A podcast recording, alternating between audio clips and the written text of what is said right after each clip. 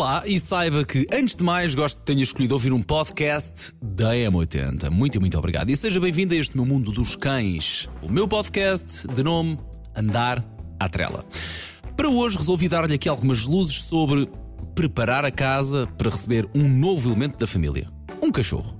Ora bem, antes de mais, parabéns. Uh, um cão, mesmo que seja assim a maior pestinha do mundo, traz sempre mais alegria a uma casa. Pelo menos eu acho isto. As dicas de hoje eu penso que até funcionarão mais como alertas uh, para o que pensa que vai encontrar um, e para a realidade, não é? Que é de facto é, é, o que é ter mesmo de facto um cão em casa. Às vezes pensamos que vai ser uma coisa e depois não é bem a mesma coisa. Portanto, estas dicas funcionam mais nesse sentido para o despertar para a realidade do que é ter um cão bebê em casa.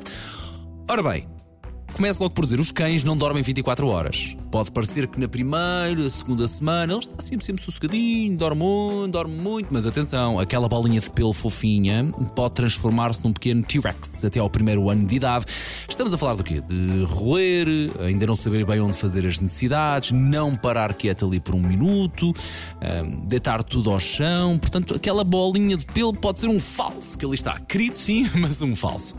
Depois, pergunte-se a sua casa está minimamente preparada para receber um cão que não faz a mínima ideia do que é o certo ou o errado, entenda-se. A sua casa está preparada para receber um cão com zero regras? Tem, por exemplo, um espaço que no futuro será o espaço dele? Terá um espaço onde ele, se for necessário, ficará a descansar sem ser incomodado ou até incomodar? Os vizinhos, os vizinhos lidam bem com eventualmente, com eventual, aliás, ladrar, coisa que no início de vida é muito provável que o cachorro faça, não é? Tem cabos à vista em casa. Uh, é que aos olhos, por exemplo, os cabos aos olhos de um cachorrito são um brinquedo perfeito para, para roer.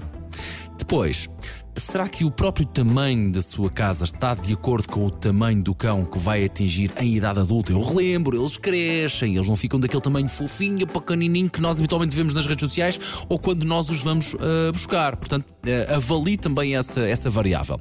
Depois, e esta eu considero que é uma das partes mais importantes, será que toda a família está em sintonia com as regras que irão ser postas em prática para a convivência funcional entre cães e humanos? É que se não estiverem todos bem alinhados, os problemas parece-me que vão aparecer mais cedo ou mais tarde, porque o cão ficará baralhado do que é para fazer, do que não é para fazer, do que é que pode fazer, do que é que não pode fazer.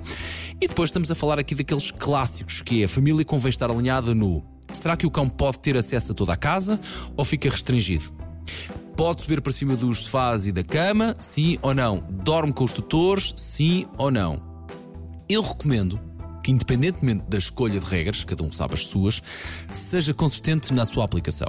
Vai estar a ajudar o seu melhor amigo de quatro patas, que ainda agora nasceu e não sabe o que é isto das regras do mundo dos humanos. Portanto, estará claramente a dar guias, a dar pistas daquilo que quer que aconteça, se for consistente na aplicação das regras. Havia muito mais para dizer sobre uh, receber um cachorrinho em casa, mas acho que genericamente é isto e eu gosto sempre de reforçar.